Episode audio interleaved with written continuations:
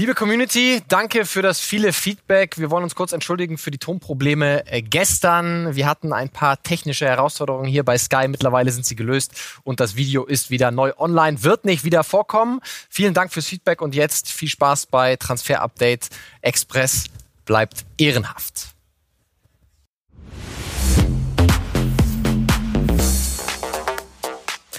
Dienstagabend, 18 Uhr, ganz pünktlich haben wir wieder eine Schnellrunde Transfer Update Express mit Max Bielefeld heute und mit ganz frischen Themen.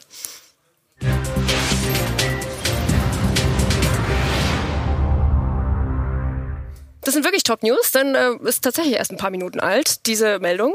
Pierre-Emerick Aubameyang hat verlängert beim FC Arsenal.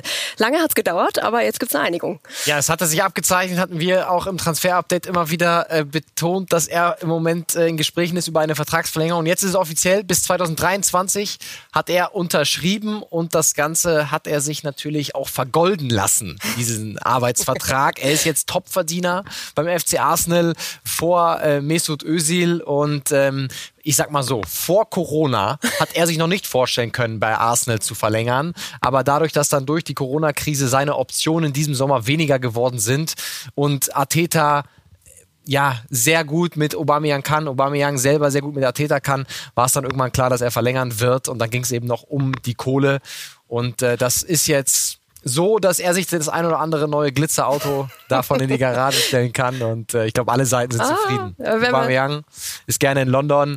Die äh, Ghanas brauchen ihn. Aber ich würde auch sagen, dass er mit dem Team in den nächsten drei Jahren nicht die ganz großen Titel in Angriff nehmen kann. Aber er wohnt in einer schönen Stadt, spielt in einem guten Team, guter Trainer. Warum nicht?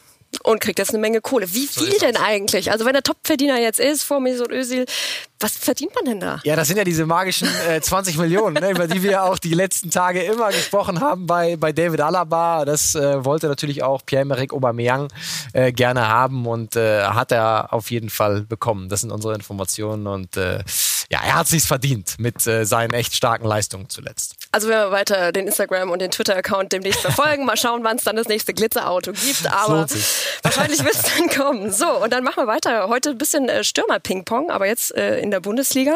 Und da sind wir dann bei Paciencia. Weg von den Frankfurtern hin zu den Schalkern. Und das Ganze ist schon offiziell, ne? Genau, das ist von einer Stunde offiziell geworden. Wir hatten gestern auch schon darüber berichtet äh, in Transfer Update die Show. Er war dann heute schon in Gelsenkirchen, hat den Medizincheck gemacht, wird ein Jahr ausgeliehen zu Königsblau und dann besitzt Schalke eine Kaufoption im nächsten Sommer. Es kursieren verschiedene Zahlen. Ähm, wir haben noch keine offiziell bestätigt bekommen. Das Einzige, was wir hören, ist die, die offiziell oder die in der Öffentlichkeit kursieren, nicht stimmen. Aber es wird irgendwas zwischen zwei und vier Millionen Euro Leihgebühr sein und dann wird es eine Kaufoption äh, geben, die damit Frankfurt dann irgendwann auf diesen Marktwert kommt. Ne? 14 Millionen Euro, also das ist schon ziemlich akkurat.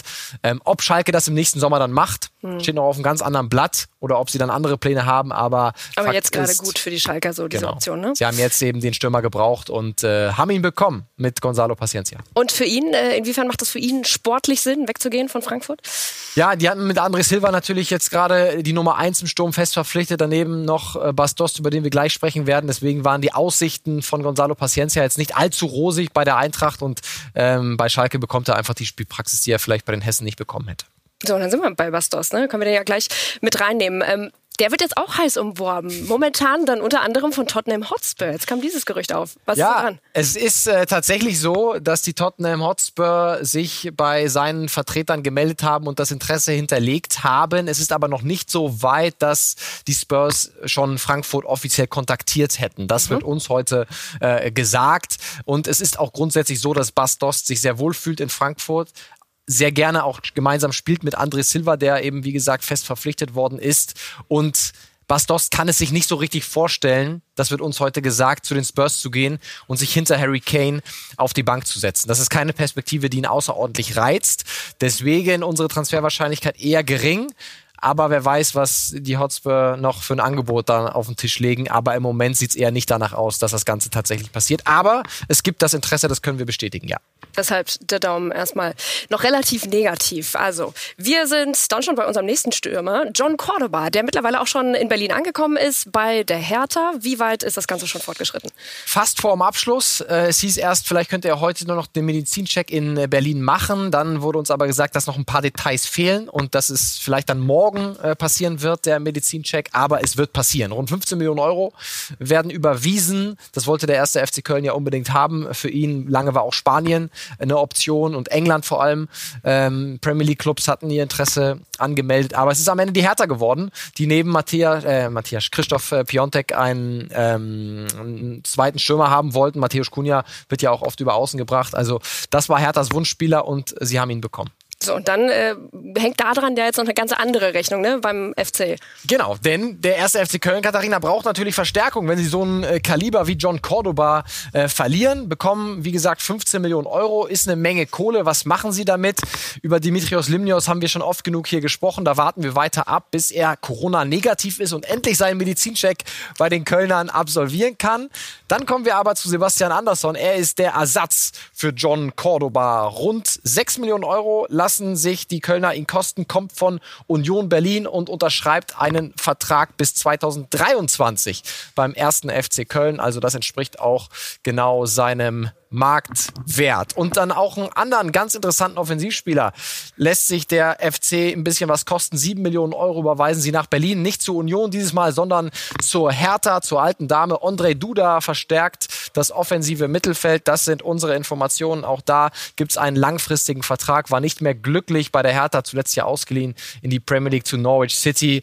Und er kostet eben deutlich weniger als diese 15 Millionen Euro, sondern wie gesagt knapp sieben Millionen Euro. Also ordentlich verstärkt der erste FC Köln, trotz dieses eben Abgangs von John Cordoba. Und dann schauen wir nochmal auf den SC Freiburg, denn die mussten ja kurzfristig im Tor reagieren, denn Flecken fällt aus und haben das gemacht mit Florian Müller. Wird ein Jahr ausgeliehen vom FSV Mainz 05 und soll dann eben Flecken erstmal ersetzen. Also interessanter Mann, neuer Torwart für den SC Freiburg. So, Max, und so wertvoll wie du für uns hier bei Sky beim Transfer-Update bist, mindestens so wertvoll ist auch der Mann, der jetzt gleich hier hinten drauf kommt. Ja, Kylian Mbappé für Thomas Tuchel und Paris Saint-Germain. Und da hat jetzt die Sunday Times dann darüber berichtet, dass ähm, er intern wohl angemerkt haben soll, ja, nur noch ein Jahr jetzt bei Paris und dann will ich weg. Mhm. Was ist da dran? Ja, wir haben uns auch umgehört äh, bei Paris Saint-Germain heute und uns wird gesagt, dass er das noch nicht offiziell gemacht hat. Mhm. Er hat nicht offiziell gesagt, nein, ich werde meinen Vertrag auf gar keinen Fall verhindern. Aber wir haben natürlich auch gefragt, wie realistisch ist denn eine Vertragsverlängerung über 2022 hinaus von Kylian Mbappé? Und da hat man uns gesagt, ist schwierig. Schwierige Gespräche. Prio ganz, ganz weit oben, noch vor Neymar. Sie wollen Kylian Mbappé unbedingt in der Hauptstadt halten was für eine Geschichte. Er ist in Paris geboren, gehört dahin. Deswegen will PSG alles tun, nochmal bis 24, 25 zu verlängern. Vielleicht auch dann über eine Ausstiegsklausel. Da ist man sehr kreativ. Aber es sind sehr schwierige Gespräche, sagt man uns mit seinem Vater, denn es gibt eben dieses Interesse nach wie vor äh, von Real Madrid. Ich kann fragen, heißt es der Kandidat nach wie vor ja. Real? Sinne, den sie dann mhm. will ihn unbedingt haben.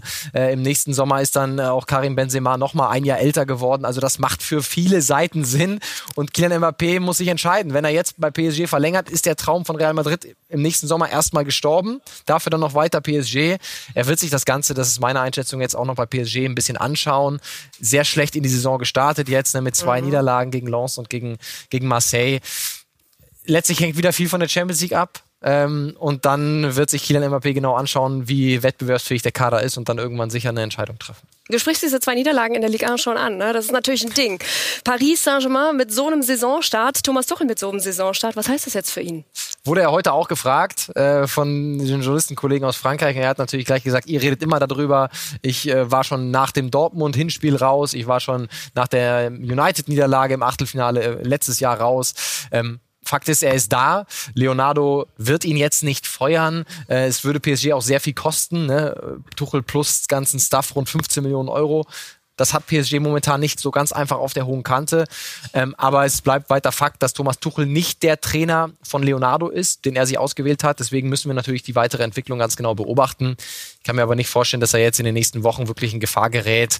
Da wird dann erstmal die Champions League losgehen und ähm, äh, PSG wird sich auch wieder irgendwann einfinden in das normale Niveau und die werden sicherlich jetzt nicht mit acht Niederlagen in die Liga Saison starten. Also, also, er wird Zeit bekommen, sich zu rehabilitieren ja, ja, ja. von diesem Saisonstart. Ist nicht äh, akut, dass Thomas Tuchel in Gefahr ist. Mhm. Nein, auf keinen Fall.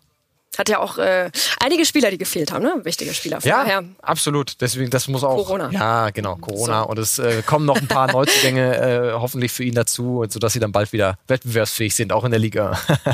so, wir hoffen natürlich darauf, dass wir ihn noch einen Moment sehen, zumindest aus deutscher Sicht. Thomas Tuchel.